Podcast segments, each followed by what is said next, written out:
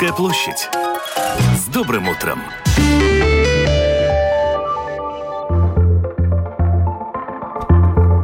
Доброе утро, друзья! Вступаем во второй час эфира. У микрофона по-прежнему Елена Вихрова, оператор прямого эфира Уна Гулбе. Расскажу о темах этого часа. Почти холостяк. На экраны кинотеатров страны вышла новая местная комедия молодого режиссера Рихарда Ромуша. Он станет нашим гостем совсем скоро. Забери плюшевого мишку или сережки и помоги онкобольным детям. В Риге проходит акция «Сердцем к сердцу». Плачущие окна. Почему появляется конденсат и как от него избавиться? Об этом в рубрике «Простыми словами». Ед или накт? Когда, как правильно? Подтянем латышский с... 9 часов 10 минут. Продолжаем наш эфир. На прошлой неделе состоялась премьера рубрики «Подтяни латышский сына Сыроза». И она буквально взорвала наши соцсети, куда, кстати, мы ее тоже выкладываем. Так что подписывайтесь на нас в Фейсбуке, в Инстаграме. Оказалось, что для многих эта рубрика стала палочкой-выручалочкой. Продолжим сегодня о хождении. Ед Вайнакт. Подтяни латышский – Sinese roze.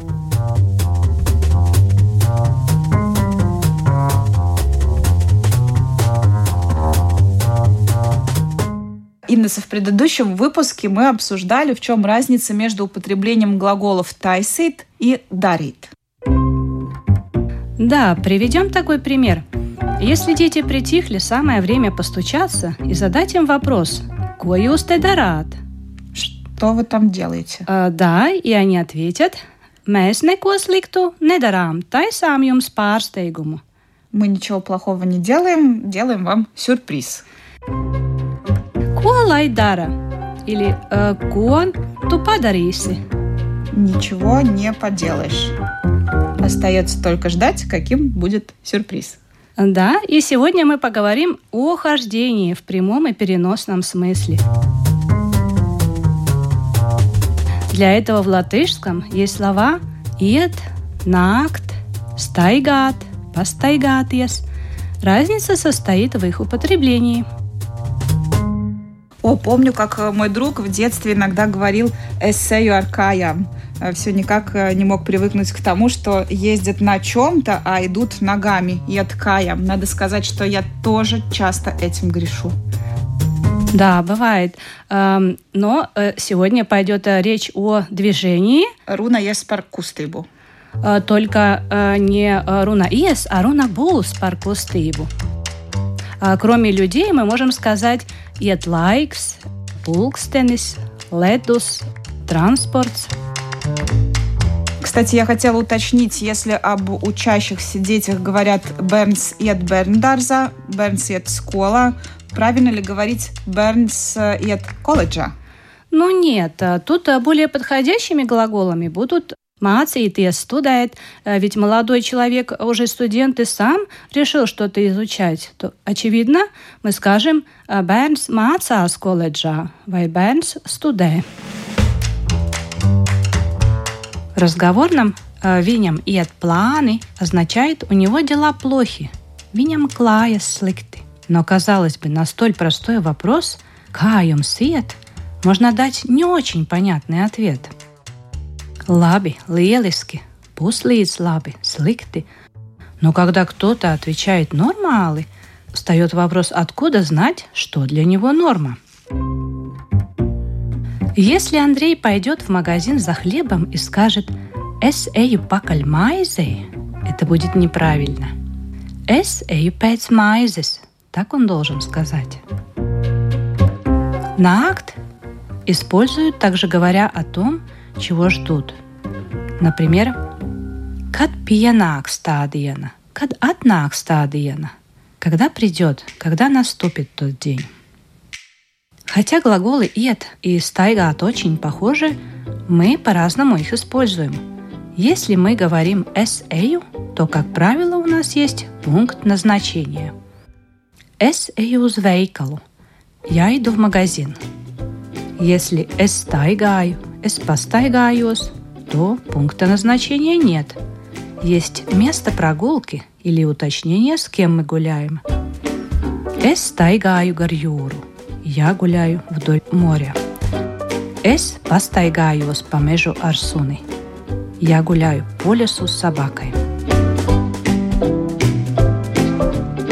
А еще, например, мы говорим «iziet cauri mežam», «выйти из леса», «izstaigāt visas meža takas», «исходить все лесные тропинки». А теперь устойчивые выражения. Ienākt prātā, ienākt galvā, прийти на ум, tikt iedomātam. Vai tas ies cauri? Это можно провернуть? Это пройдет? Vai tas īstenosies? Iet tēva pēdās, staigāt tēva pēdās, следовать отцу, продолжать его традиции. Aiziet mūžībā, aiziet pie tēviem, умереть, nomirt. Staigāt, iet nelabus ceļus, сбиться с пути, совратиться. Paiet zem ūdens, погрузиться, потонуть, negribēti iegrimt ūdenī и разговорные обороты. Aiziet gar degunu, упустить, palikt bešā. Cik tik uziet? Ļoti daudz, cik gribas, сколько угодно. Noiet no sliedēm, провалиться, сбиться, изгасties, novirzīties. Как много нюансов. А как сказать «заходите»? Накат iekšā? Нациет iekšā. В этом случае мы используем повелительное наклонение, ведь еще никто внутрь не заходит. Кстати, а вы знаете, что люди имеют в виду, когда в разговорном говорят, что некто сагая свеста? Да, догадываюсь, что с ним приключилось что-то нехорошее. Ну и Саюка Прата, он сошел с ума, поехал крышей. Саед свеста – это также испортиться, не получиться, sabojāties, neizdoties. Lai diena izdodas, nevis sajiet sviestā. Пусть наш день удастся. Чего вам и желаем.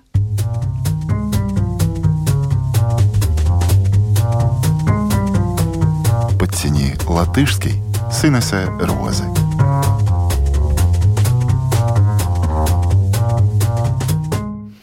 Спасибо, Инесса Роза. А мы переходим к нашей следующей рубрике «Простыми словами» в нашем эфире. Простыми словами.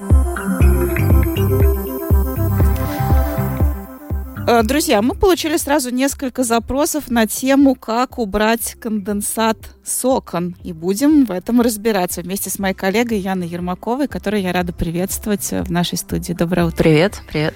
Яна удивлена, потому что несколько запросов пришло на эту тему. И для меня эта тема актуальна. У меня в детской, у ребенка конденсат, ну, это прям очень насущная проблема. Неужели она действительно такая обширная, и ты испытываешь какие-то проблемы с конденсатом на окнах? Проблема действительно большая. Расскажу тебе о своих проблемах, а с чем я сталкиваюсь. Но сначала давай определим вообще, что такое конденсат а, и почему он а, появляется. У него для образования две причины. Это очень высокая влажность в помещении, а вторая причина – это очень плохие холодные окна. То есть они либо плохого качества, либо как-то неправильно установлены. А, физика процесса следующая. То есть теплый воздух, который у нас а, соприкасается с холодными поверхностями, а, которые остыли до определенной температуры, она называется точка выпадения росы. Вот если эти два пласта сталкиваются, то образуется такая микровзвесь, потом капельки становятся больше, больше, больше, ну а потом через какое-то время ты уже наблюдаешь, когда все это течет вот по стеклам mm-hmm. прям ручьями. Это причины. У них много нюансов. И у каждого из этих нюансов есть определенные проявления. Но вот с чем сталкиваюсь э, я, у меня три э, конденсата совершенно разного типа образования. То есть э, первый конденсат у меня на деревянных окнах, ну, деревянные рамы имеется в виду, но на стеклах в деревянных окнах образуется. И появляется это после купания у меня в ванной, в туалете, окно. То есть логично, там много пара, и mm-hmm. весь этот пар, он выпадает капельками. Ну или если я что-то сушу, допустим, в комнате, то тоже батарея теплая, воздух холоднее, все ну, это понятно, тоже образует пар. Да. Да. А, номер э, два образования конденсата э, – это окно, где закрываются жалюзи, где закрывается плотно дверь. То есть, ну, логично, что мы там поспали, надышали, а подоконник чем-то заставлен, то есть теплый воздух не поднимается, и вот образуется тоже конденсат. Но и третий вариант, это самый такой вопиющий, наверное, случай, но это тоже случается между стеклами. Вот так вот тоже бывает. Окно глухое, не открывается, и а, как мне Павел объяснил, мастер по обслуживанию окон, а, проблема это частая. А почему она образуется, слово Павлу? Если конденсат скапливается, что делать вот между окнами? Между окнами, то это герметизация нарушена стеклопакета. Стеклопакет менять надо. То есть стеклопакет он склеивается ну, специальным э, силиконом, можно сказать так. Вот. И он с годами, как бы, там солнечная сторона или что, он деревянный становится. И бывает, что так даже, что стекло отслаивается и попадает воздух вовнутрь, и он начинает запотевать. Ну, тут интересно, что степени разгерметизации могут быть разными. И в моем случае еще ничего. Так, окно заплакано до середины, и ничего страшного, просто капельки. А бывает и так, что ты смотришь на окошко, а у тебя там практически аквариум. То есть э, не преувеличиваю, разве что без рыбок. А, то есть воды там стоит, ну, ровно вот в две ладошки высотой. Можешь себе представить, как это выглядит. Это сложно объяснить на словах, но когда видишь... Ну, у меня не живую, так еще, к счастью, Значит, да. видишь, проблемы решаемые. А чем опасно? Опасно э, очень многими вещами, но, во-первых, э, видимая часть айсберга и невидимая. Значит, э, то, что мы не видим глазом, это связано с тем, что конденсат просачивается у нас в откосы, он стекает по подоконнику прямо в стену, он разрушает эту стену. Стена соответственно, промокает, промерзает, а, меньше держит тепло, то есть нарушается вот такая функция термозащиты. А, есть еще проблема, видимая нашему глазу, и связана она с а, проявлениями грибков, ну и вот такой вот плесени даже, наверное, так можно сказать. Это тот черный налет, который ты, наверное, видишь у себя тоже, пока убираешь этот конденсат. А все мы знаем, чем плесень опасна. Я думаю, что это одна из наших с тобой следующих будет тем, как избавиться от плесени, а еще лучше, как сделать так, чтобы она вообще не появлялась. Но вот почему она все-таки появляется, об этом мне рассказал еще один мой эксперт Дмитрий, представитель компании по обслуживанию окон Логу Апкопы. Если грибок пошел, то значит, так вот вкратце обрисуем проблему, значит, в помещении нарушена конвекция, то есть циркуляция теплых и холодных масс воздуха. Я прям как синоптик тут сказал, но проблема именно в этом. Плесень э, – это, соответственно, как бы влажность помещения, которая э, садится просто на холодное окно, то есть на стекло. Поэтому образуется конденсат, и, соответственно, потом стекает это все на подоконник, то есть на э, откосах начинает образовываться эта плесень. Ну и плюс на резинке тоже может.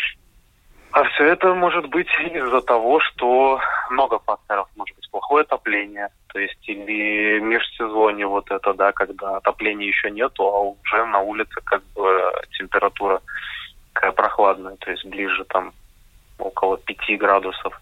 То есть тогда, соответственно, начинает возникать внутри помещения вот эта влажность повышенная. И плюс стекло становится холодным, поэтому весь конденсат образуется. Скажем, сейчас новые окна, да, и уже с тремя стеклами, то есть двухкамерный стеклопакет, так называемый, там уже идет терморамка, да, они уже сами по себе теплее, да, само стекло, потому что, в принципе, 80% окна – это стекло. И чаще всего, как бы, конденсат, он тоже на стекле образуется, а не на самом пластике.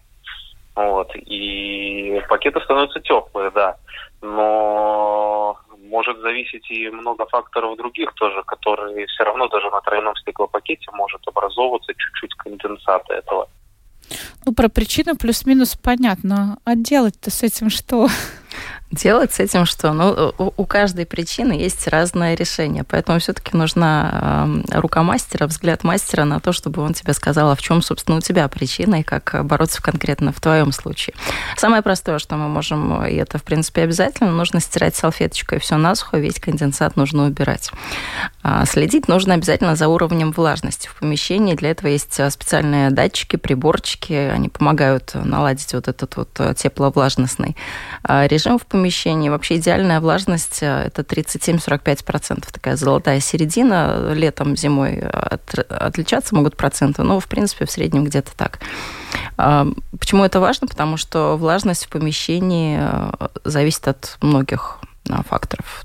То есть, опять, мы постирали, это влажность. Mm-hmm. Допустим, человек, вот мы с тобой в сутки выдыхаем полтора, полтора литра, нет, подожди, полтора стакана запуталась в цифрах, полтора стакана чистой воды, то есть тоже довольно много. А представь, если помещение закрывается наглухо и не проветривается, вот, кстати, следующий пункт, то нужно проветривать обязательно. А если плохо проветривается, то нужно установить э, принудительную вентиляцию, чтобы она гоняла этот воздух, меняла местами эти а, воздушные массы и, в принципе, обновляла ваш э, воздух, которым дышите тоже в квартире. А, можно использовать еще осушитель воздуха, который убирает лишнюю влагу. А, можно присмотреться к конструкции подоконника, как он сделан. Если он а, находит внахлёст на твою батарею, то теплому воздуху, соответственно, тоже очень сложно подниматься вверх, и он не прогревает а, стекло до той температуры, чтобы холодный и горячий воздух не конфликтовали между собой. К батарее нужно присмотреться, к радиатору, насколько она большая, насколько она во всю длину окна у тебя установлено, может быть, у тебя, допустим, там трех или четырехстворчатое окно, а батарея размером а, в одну створку. То есть ее тоже не хватает этого тепла. Mm-hmm. Ну и самый радикальный способ это поменять стеклопакет. А, тут тоже оговорюсь, что не всегда это решит проблему. Нужно смотреть на все комплексно. Можно поменять не только стеклопакет, а ну, то есть все окно, просто один стеклопакет. То есть вариантов очень много. Очень много нюансов. Ну да, да, да, да. Ну, собственно, еще один комментарий нашего эксперта. Может быть, он тоже добавит какую-то часть а, разъяснения. То есть, если был конденсат, то мы эту проблему не исправим тем, что просто поменяем а, пакет туда новый, поставим в раму. Конденсат образуется из-за чего? Из-за того, что промерзает окно, да, из-за влажности в помещении. То есть, да, если простое окно, э, но холодное стекло, на нем как бы образуется весь этот, вся влага, она садится на холодное стекло, соответственно, появляются капли. Если еще больше мороз, это начинает вообще замерзать, замерзать появляется лед. Как бы если поставить тройной стеклопакет, да, будет как бы само стекло теплее, но если окно само по себе промерзает, то конденсат все равно будет проявляться. Да, то есть заменив просто стекло, Э, не всегда бывает так, что как бы, ну, в каждом случае э, нужно подходить отдельно, нужно смотреть, все проверять, то есть как именно установлено окно, как, что именно тут, ну, откуда это образуется, как промерзает, там, хорошо ли все это сделано было до этого, то есть там утепление, да, вокруг окна. Потому что заменив просто стекло, иногда бывает так, что клиенты как бы поменяли стекло, а толк никакого не произошло. Да, у них теплое стекло, но все равно образуется конденсат конца. Ну, как бы это все тоже такое индивидуальное. То есть, если бы какое-то конкретное окно, да, и вот именно его обсуждать, то как бы да, можно сказать, что тут так-то, так-то, так-то можете сделать. Но в большинстве случаев у людей как бы проблемы э, очень разновидны. И каждому как бы решение разное. То есть могут в одном доме жить, один живет на первом этаже, другой живет на девятом этаже. Вроде бы у одной фирмы поставили, но заключается э, суть в том, что отопление на девятом этаже, допустим, может там батарея очень сильно гореть. У кого-то на первом этаже она уже еле-еле теплая. Соответственно, тот, кто наверху живет с такими же окнами, у него проблем нету, а тот, который живет на первом этаже, у него конденсат и все, все остальное. Хотя окна одинаковые, и как бы никаких проблем с окном может не быть.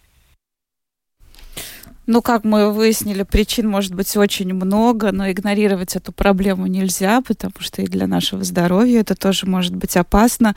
Почему потеют пластиковые окна, об этом говорили сегодня. Простыми словами, Яна Ермакова была в студии. Спасибо тебе, Яна. Спасибо. Надеюсь, наши советы вам пригодятся. Ну, а мы продолжаем наш эфир. Каждый год в феврале проходит благотворительная акция «Сердцем к сердцу» в поддержку детей, болеющих онкологическими заболеваниями. Ремесленники безвозмездно предоставляют свои товары, покупатели платят за них сколько считают нужным. Все средства идут в фонд детской клинической больницы. В прошлом году, благодаря собранным средствам, удалось сохранить зрение двум деткам больным раком. Акция стартовала, и в торговом центре Домина она проходит и будет проходить еще сегодня и завтра. Предлагаю вам туда отправиться прямо сейчас. Благотворительная акция «Сердцем к сердцу» – это ярмарка, на которой огромное количество изделий, сделанные руками мастеров, профессионалов и любителей, которые отдаются за пожертвования. Здесь можно выбрать себе подарок и оставить денежку в компромисс своего сердца и совести. Все достаточно просто и сложно одновременно. Елена Тонова – многолетний организатор акции. Именно она 10 лет назад начала собирать средства для детей больных онкологией таким способом – приобщать рукодельниц, которые безвозмездно готовы отдать свои работы. В этом году количество изделий перевалило за 8 тысяч. Давайте посмотрим, что здесь есть. Удивительные есть э, вещи, например, броши из дерева, такие совершенно какие-то невероятные, такие стильные штуки, при этом еще из бисера, из кожи, из текстиля, для пальто, для тонкой блузки, для жакета. В общем, здесь можно найти очень много чего. А, немецкие, почему немецкие? Потому что девочка из Германии приехала специально, привезла нам вот эти вот кошелечки, тоже сделанные своими руками. Браслеты из натуральных камней, браслеты из бисера – украшения. Честно, мы поснимали цены, потому что у нас цен нету, все отдается за пожертвование, но Здесь есть очень дорогие изделия. Но опять же напомню, что акции не для того, чтобы прийти и урвать что-то дорогое подешевле, а для того, чтобы мы могли собрать как можно больше средств для детей, болеющих онкологическими заболеваниями. Художники рисуют картины, делают репродукции в виде открыток. Есть вязаные игрушки, валенные Здесь у нас игрушки. такой мягкий уголок, я смотрю, Да, да, да, плюшевый. Игрушки для самых маленьких, погрызуньки такие. Лошади, ангелочки, осьминожки, кружечки, сумочки, вязаные салфеточки, морские животные всякие разные. В общем, здесь целая, целая выставка на самом деле ремесленников. Можно найти действительно безмерно красивые изделия, а можно найти просто такую милоту, забавную, улыбнуться, порадоваться и сохранить ее в качестве такого сувенира, талисмана для себя, и чтобы напоминало о том, что вот сердцем к сердцу, что все приняли участие. Агнеса Кеза пришла сюда и как участник акции, и как посетитель. Она отдала на стенд необычные колечки, которые достает из красивого кошелечка и демонстрирует нам. Колечки из бисера. Я сплела разных размеров, разные варианты, разные узоры чтобы ну, можно было выбрать, кому что понравится. Ой, какая тонкая работа. Как долго вы работаете над одним кольцом? Ну, одно колечко где-то ну, часа полтора, наверное, занимает. Ну, примерно. В зависимости там от ширины, до размера. Ну, примерно, да, где-то так. Ну, хочется делать что-то хорошее, доброе, что-то хорошее в мир принести. На стенде работает одна из многолетних участниц акции – дизайнер кожаных сумок Наталья Кудряшова. Мое участие в акции началось с того, что мы с сыном пришли на акцию. Мы слышали про то, что есть такая благотворительная акция, и мы пришли на стенд и выбрали э, за пожертвование какое-то изделие. Он на тот момент выбрал камушек и до сих пор его хранит. А потом уже узнали, что можно участвовать в виде приносить свои изделия. И каждый год уже делаю изделия, и дети что-то делают делают, и участвую и как волонтер на стенде, и как мастер приношу свои изделия, и как участник тоже с детьми покупаем какие-то изделия. Потому что пройти и остаться равнодушным невозможно, столько милоты на столе, что да, ты стоишь правда. как волонтер, но периодически что-то покупаешь. Ваша милота где, покажите? А на самом деле всех котиков разобрали. Кто-то даже специально пришел за котиками. И остались э, сердечки, брелочки-сердечки, которые вот я надела. Из кожи. Из кожи, кожаные брелочки, да. Угу. А, и еще вот такие браслетики, детские браслетики, разноцветные, кожаные, тоже на, наделали. Наталья стоит на стенде как волонтер целый день. Говорит, что люди в целом очень отзывчивы, особенно те, кто сам столкнулся со страшным диагнозом. Очень много людей приходят и говорят, что мы первый раз в жизни слышим про эту акцию, что в принципе удивительно, потому что акция десятый год, уже десятый раз, но люди все равно многие первый раз узнают и есть и люди, кто просто проходя мимо и даже говорит, нам не надо никакое изделие, мы просто хотим сделать доброе дело, но мы стараемся какую-нибудь маленькую, маленький сувенирчик все равно дать на память о добром деле. И есть, конечно, люди, которые столкнулись с этой проблемой, с слезами на глазах, со своими историями и помогают, потому что сами столкнулись, что помощи от государства, к сожалению, катастрофически мало. И те, кто сами с этим столкнулся, те, конечно же, понимают и тоже участвуют. На момент разгара рабочего дня количество посетителей большим не было, но стенд не пустовал. Ну, мы каждый год э, на эту акцию Саша, что выбираем. А что выбираете сейчас? Подарок для кого-то, я слышала, ну, да? Это, просто деткам, ну, надо кому что подарить. Да. И что ты выбрал, расскажи. Кружку. А почему именно эту? Потому что она красивая. Красиво, да, что-то там налеплено, да, на ней какие-то ягодки, какие-то листики. Кому подаришь? Бабушке. Кстати, некоторые поделки сделаны руками детей. На моей полочке теперь красуется мобильный телефон Nokia 3310 из камня. Кто-то просто искусно расписал булыжник. Так что это место еще и отличный тренажер для развития фантазии. Акция «Сердцем к сердцу» будет проходить в торговом центре Домина еще сегодня и завтра. 9 часов 35 минут. Мы продолжаем наш эфир и прямо сейчас отправляемся в Африку. Мы следим за тем, как блогер Лидия Нижникова строит школу в африканской пустыне на деньги, пожертвованные латвийцами. На прошлой неделе Лидия прилетела в Африку вместе с сыном, чтобы самой руководить процессом. Как ей это удается, узнаем прямо сейчас. На связи Африка и Лидия Нижникова. Лида, доброе утро. Доброе утро, привет. У вас тоже утро? У вас примерно такое же время, как и у нас здесь? Слушай, удивительно, у нас буквально разница в один час. И как выглядит утро в Африке? Обычно мы с Егорчиком просыпаемся, выметаем сначала всех, кто к нам залетели, вот, а их много, потому что спать очень жарко, и мы открываем двери. Плюс я обнаружила, что у меня тут целая мышиная семья еще живет со мной. А, на днях ко мне еще за, заползла э, сальпуга. Это вообще самое страшное, что здесь может быть. Я наконец-таки познакомилась с этим существом. Вот. И, ну, собственно говоря, обычная африканская жизнь. Жарко? Жарко насколько?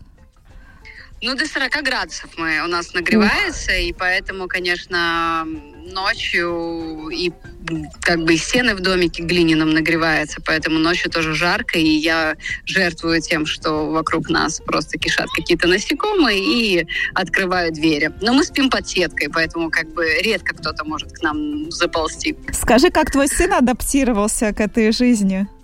А, я была готова и знала, что мой ребенок абсолютно здесь будет чувствовать себя комфортно, но что настолько я не ожидала, вот, э, потому что ему очень нравятся наши кенийские ребята, детки. Он только встает в 6.30, берет покрышку от машины, это единственные игры, которые здесь есть у ребят, и просто бежит в, в толпу э, малышей, все уже к нам приходят в наш двор, мы сегодня вообще сделали первые э, соревнования для ребят. Участвовали и мамочки, и строители, и бабушки. У нас все участвовали. Это, конечно, было очень весело. И ребенок мне сказал, слушай, так серьезно, причем со мной поговорил и спросил, может быть, все-таки ты подумаешь, и мы переедем сюда.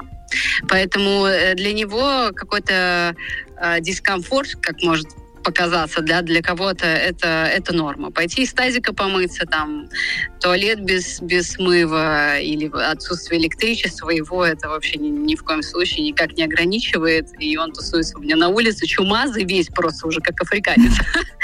А на каком он языке общается с ребятами? Они говорят или на, суха, на, на суахили, или на туркана. Я говорю с ними на английском. Он э, просто с ними как, каким-то телепатическим способом общается. Я вообще не понимаю, как они друг друга понимают, но они все время как-то друг друга понимают. Вот, поэтому у него тут все лучшие друзья. И все. Я не знаю, как это происходит. Но ты с ними на пальцах как-то изъясняешься, если они по-английски не понимают? я им говорю на английском. Э, чаще это одни и те же фразы. И, допустим, за эту неделю мы уже сделали вообще огромный прогресс. Мы проделали такую большую работу, что мне даже просто не передать от того, что было и то, что стало. И они уже знают фразы, которые я говорю, постоянно им повторяю. Вот, поэтому я еще попрошу, здесь у меня есть в помощниках учитель местный, и он э, переводит им на туркановский язык. А расскажи про прогресс в строительстве школы. Прогресс активный. Вот, у нас очень хорошие строители привезли а, с другого города ребят, вот, потому что здесь, к сожалению, нету каких-то обученных людей, и у нас уже начинается стройка стены, на следующей неделе полностью построят стены, и уже тогда будет ставиться крыша. А стены это очень важно. Я видела, ты в своем блоге рассказывала о том, что там песчаные бури. Да, нас задувает уже второй день, и как раз так как каким-то случайным образом получилось, что э, кто-то снимал ролик, да, и у меня прям вот есть видео, что такое, когда идет вот такая волна, как цунами, причем неожиданно, да, то есть было затишье, мы спокойно с детками сидели, у меня была младшая группа, нас там человек 50, и нас просто накрывает, да, сметает все коврики, все взлетает, и ты просто весь в песке, у меня еще сидела маленькая девочка на руках, я ее, знаете, как в кино просто собой вот так вот прикрыла, и это, конечно, было такое не очень приятное ощущение. я хочу еще быстренько сказать, что у нас было первое родительское собрание.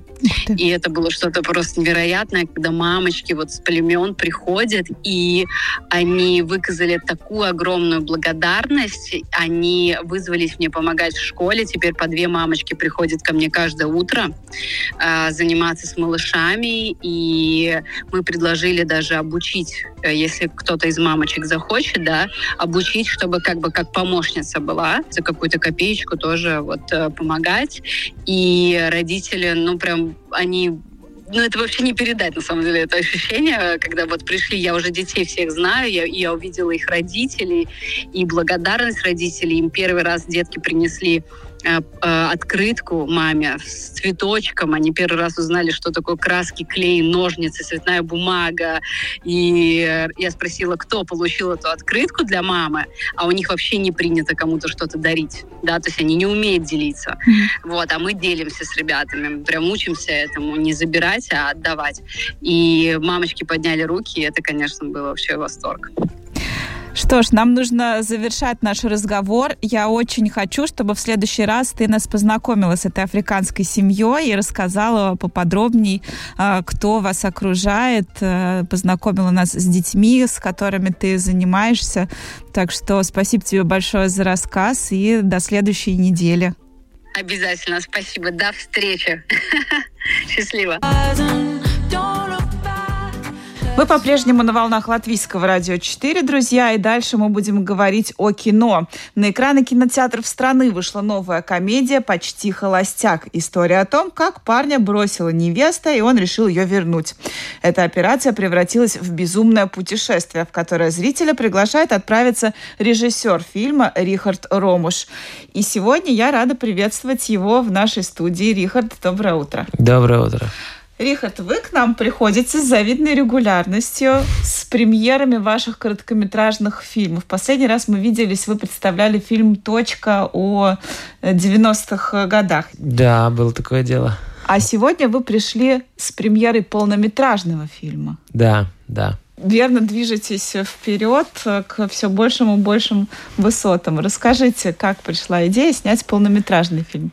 Э, на самом-то деле все очень просто. Э, мечта снять полный метр была давно, и в принципе цель работать в полном метре, снимать полнометражное кино, это было всегда. А, просто я бы сказал, что возможности такой не было. И сейчас, скажем так, вот э, именно данное кино, я не могу сказать, что возможность была. Мы ее просто сами создали, эту возможность. И благодаря тому, что есть единомышленники, команда, актеры, энергия, и благодаря этому только нам удалось снять этот фильм. Ну и, конечно, по итогу нас поддержали, и мы довели эту картину до кинотеатров. То есть упорством взяли? Ну, я бы сказал, да, да, наверное, упорство, желание и э, мечта по большому, потому что э, если тебе государство не дает, не поддерживает, и другие не под, ну, как скажем, компании не поддерживают, то э, ну, сложно доказать э, кому-то что-то, да, поэтому тут только, тут только есть рвение индивидуальности сделать этот проект. На свои деньги снимали, что ли? Снимали на свои деньги, да. Ну, не только на свои деньги, опять же, нас очень много компаний поддержало именно реквизитом, да, за что я им безумно благодарен. А также многие, ну, в принципе, актеры, да, которые играли, они в частности, за не только идеи, но и в принципе в целом и команда работала, да, как бы, то есть мы решили, что у нас есть общая цель, это сделать большое кино и выйти в кинотеатр, просто показать, что а, даже не участь в Академии культуры, да, там в Латвии или в других учреждениях, можно сделать фильм, который будет, э, ну, я уже могу смело сказать, потому что я был на двух сеансах, и у меня не только премьера, но и был на сеансе, да, и у меня знакомые были на сеансах, а люди весь фильм смеются. Действительно говорят очень классные отзывы. Смеются. Это комедия. Да. Как мы знаем, комедия один из самых сложных э, жанров. Смешить не так-то и просто. Почему именно комедия? А, с комедией я работаю уже как, как начал учиться кино, так и начал изучать комедию. Да я и, в принципе, очень позитивный человек по жизни, поэтому мне нравится смешить людей, мне нравится радовать людей, но чтобы я мог это делать, э, скажем так, для более широкой аудитории, то я снимаю кино в жанре комедии. Но смешить это действительно тяжело, и чаще всего комедию не все понимают, и я думал, что также, возможно, кто-то и мою не поймет, да, а даже это не кто-то, а большинством, возможно, да, то есть потому что невозможно, ну, так сказать, э, предугадать, э, как, как зритель воспримет эту историю. Но по залам, конечно, когда на протяжении всего фильма люди смеются, но мне кажется, это победа, действительно. Mani sauc Marks. Tas ir mans draugs Koļa. Nāc, te uzdevumā. Tā ir mana līga Ilze. Mēs grasamies precēties. Es gribēju lūgt, lai tev kāds pēc ballīt neizskatītos pēc bomžu palikām. Vispār jau mēs tā mierīgi opu dzīvoklī paskatēsim. Koļa, kas tas ir? Dīna. Es tev neprasu, kā viņu sauc. Tev prasu, kas viņi ir. Padauzaja. Tu man ņem viņu aiz pleciem. Policija! Krimināla policija! Krimināla policija! Šis galīgi nebija tas, ko es biju plānojis. Es kādreiz satikusi cilvēku, kurš runā vienā valodā un dzīvo izprast vienā. Galvenais, izšauj. Izšauj. Ko pazaudēju 400 eiro un savu sievu. Почти холостяк. Это ваша история? Э, историю написал я сам, я сам придумал эту историю э, но это не мой опыт отчасти, да, то есть отчасти там, потому что это необычная романтическая комедия, там есть и э, э, спецэффекты, да, то есть э, взрывы есть, там есть все, наверное, что можно представить, но это более такая реалистичная история. Э, просто мне, мне, ну, как я думаю, что э, отношения, романтика это каждому знакомая тема, и поэтому я ее чуть-чуть приукрасил, приукрасил по-другому. Ну и получилась такая интересная история, да, она такая необычная. То есть вы автор сценария? Да, тоже автор сценария. Я сам пишу, сам режиссирую. То есть э, парня бросает девушка, и он ее пытается вернуть? А если вкратце говорить «да», но она его бросает из-за того, что его друг э, ну, приносит в квартиру, э, так сказать, другую девушку, которая непонятно, живая или мертвая. Так. Да, это маленькая, такая, как э, маленький спойлер. спойлер. Да. Но вот так и происходит. Не, не, внезапно, неожиданный поворот с самого начала. А расскажите про актерский состав. Вы сказали, что это люди, а, которых объединила одна общая цель. Это актеры или это любители? Кто актерский состав? А, ну, я скажу так, у нас один есть э, самый профессиональный актер, это Янис Яранс, который только что получил большой Кристоп в фильме, в котором снялся а, Паскар Тенуромес. Вот, он у нас э, единственный, кто у нас профессионал. А, все остальные, они, они любители, они... Кто-то играет э, в сериалах где-то эпизодные роли, кто-то играет, может быть, э, э, и в фильмах бывали ребята, но если говорить про, про, про главный ансамбль, у нас главный герой это Данте Пецоли, э, начинающий молодой актер, который уже побывал в некоторых сериалах и фильмах. фильмах. Эм, дальше у нас играет Ру, Ру, Рудольфс Козловскис, да, он тоже начинающий, перспективный, кстати, парень. На самом деле, вот он э, в данный момент он э, он как играет э, в, театре, но он учится театру. И также и э, Криста Хотулева и, и Монта Карклини. Ну вот, да, мы, одна из них играла тоже в сериале в последнем, который на TED вышел. Вот. Но они все, в принципе, такие молодые. Я бы сказал, перспективные ребята, поэтому, опять же, довольно хороший вариант. Данта, насколько мне известно, еще и фокусник. Есть да. в фильме фокусы. Фокусы, фокусы фильм есть, но они не фокусы, как, а, как мы привыкли видеть в, в, в цирке, а это фокусы, которые, которые он много что ломает. Вот, да, он такой у нас интересный парень, но фокусов как таковых нет. Да, но расскажем нашим радиослушателям, что это сын Даци Энрике Пиццоли, знаменитых латвийских, да не только латвийских, мировых да. фокусников, и сам продолжает да. а, дело семейное и занимается фокусами в том числе. А теперь вот он снялся еще и а, в фильме «Почти холостяк». Да, в, главном, в, главной, в главной роли. А что было самым сложным во время съемок? Самое сложное, я бы сказал, это, ну, да, это то, что у нас не было финансирования, в принципе. Да, но даже несмотря на это, то, что у нас его не было, у нас его было минимально, а большинство зрителей даже в шоке вообще, как такое кино можно снять, потому что когда говорят, нет денег, все, всем кажется, что это будет что-то такое, на что невозможно смотреть. Хотя мы сделали максимально благодаря тому опыту, который есть у меня и у остальных ребят, а, кино получилось очень качественным, в принципе, да, то есть и картинка, и диалоги, и сама история, исполнение. То есть есть какие-то маленькие, может быть, нюансы, которые там, например, где-то там какой кроссовок появляется в кадре, или, ну, как бы это такие минимальные вещи, mm-hmm. да, то есть а если говорить про сложность, это, в принципе, возможность реализовать конкретные сцены, потому что сцены есть разные, есть попроще, а есть, которые немножко требовалось чуть-чуть побольше, там, скажем, каких-то реквизитов, да.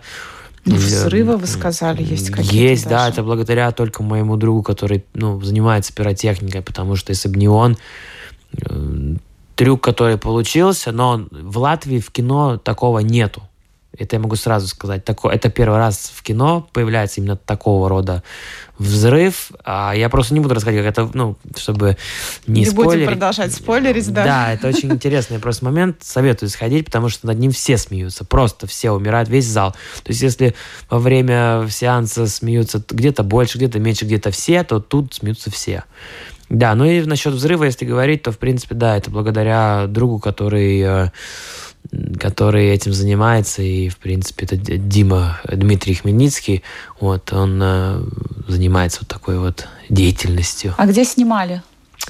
Снимали, по большой части мы снимали в Риге, да, и в Ропаже ездили, да, вот эти две локации такие, которые самые, ну, в Риге мы снимали по районам, э, большая, большая часть была в Саркандаугове, по-моему, снята, и ну, в Ропа же мы так по дорогам ездили, в принципе, такие, чтобы более казалось, что где-то далеко-далеко. Потому что по истории все происходит из Риги, переезжать в Балви угу. и потом обратно. Вот так. Были какие-то курьезы во время съемок? Да, много что сломали. Ну, как сломали? Где-то, да, главный герой сломал где-то 10, 10 вещей. ну, по неосторожности, но это такое, что-то и вошло в кино, что смешит людей, опять же. А так, в целом, я бы сказал, наверное, нет. Э, сломалась машина в последний день съемок после дождя. Нужно было отснять финал, и машина сломалась, когда дождь прошел, надо ехать. И даже есть кадры, где машину тащат на трассу, но этого не видно. Такое вот было, да. Ваш фильм впервые попал на экраны кинотеатров, насколько я понимаю. Каково это смотреть на свою работу на большом экране?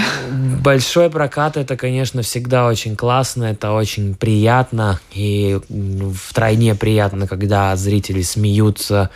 И даже скажу так, у нас была премьера, и э, многие говорили, мы в первый раз видели, чтобы на премьере люди вставали, э, ну, стоя и хлопали нам, как бы, да, то есть я не... Вам аплодировали. Да, э, и когда они все собираются вокруг, вот как, ну, они смотрят, ну, на тебя, да, вот я в центре как бы сидел с продюсером фильма Жанета тоже, Фелса, вот. И они аплодируют. И я не понимаю, ну, сложно понять просто, что такое, как это есть, потому что я был на другой премьере, и я, так, я вообще даже аплодисментов не видел. Ну, как бы вообще, в принципе, люди встали и ушли. А здесь как-то люди все прям были в какой-то вот, в какой-то экстазе. Но вы ожидали просто... эту реакцию? Нет, для вас это был сюрприз? Для меня вообще был сюрприз. Я был бы рад, я был рад тому же, я перед тем, как я посмотрел фильм, я был бы рад уже тому, что кто-то посмеялся вообще во время сеанса. А когда э, не, не постесняюсь сказать, заливался весь зал от смеха, да, и в итоге такие аплодисменты, то действительно для меня это было очень приятно. Кстати, вот интересные новости от Национального киноцентра. В 2023 году в кинотеатрах Латвии было куплено чуть более 2 миллионов билетов. Это уже 75% от числа зрителей в 2019 до ковидное время. Так что зрители возвращаются в кино после пандемии, что не может не радовать. В прошлом году в кинотеатрах Латвии было показано 399 фильмов, из них 272 стали премьерами новых фильмов. Причем традиционно большую часть кинорепертуара занимают фильмы производства США.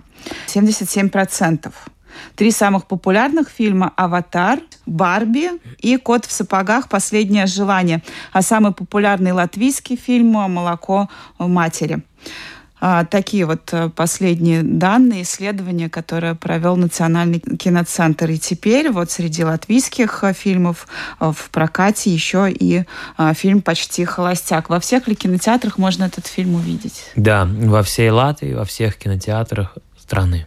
Правильно ли я понимаю, что сразу после нашего с вами интервью вы едете в Энспилс? Э, да, мы едем в Талси, в Венспилс, и это 17 числа, а 18 мы едем в Лепаю и в Кулдигу. Это особенные сеансы, куда мы приезжаем с героями фильма. Так что, уважаемые радиослушатели, те, которые находятся в этих городах, у вас есть возможность э, встретиться с командой э, и пообщаться. Да. Есть ли у вас какие-то планы на будущее? Что еще планируете снимать? Есть. Я уже пишу сценарий для фильма. Уже есть наработки. И пока не буду раскрывать, что это, но если будет кто поддержит этот, этот фильм, мы его снимем. И он обещается еще быть смешнее, чем этот. Тоже комедия. Да, только... Решили я... эту нишу занять? Э, да, и только... Я только люблю комедию. Конечно же, драма там тоже присутствует в этих фильмах, но э, я за комедию, я в принципе люблю жанр комедию. Тем более, если она получается, почему нет? Что ж, большое вам спасибо. Мы желаем вам успехов. Пусть эта идея воплотится в жизни. Мы снова с вами встретимся да. в нашей студии. А, еще раз, с премьерой романтическая комедия «Почти холостяк» уже в кинотеатрах, и ее режиссер Рихард Ромуш был нашим гостем этим утром. Ну, а мне осталось лишь попрощаться с вами и представить свою команду. Оператор прямого эфира Уна Гулба, музыкальный редактор Кристина Золотаренко, продюсер Наталья Порит, это. И эти два часа с большим удовольствием с вами провела я, Елена Вихрова. Хороших вам выходных. До новых встреч.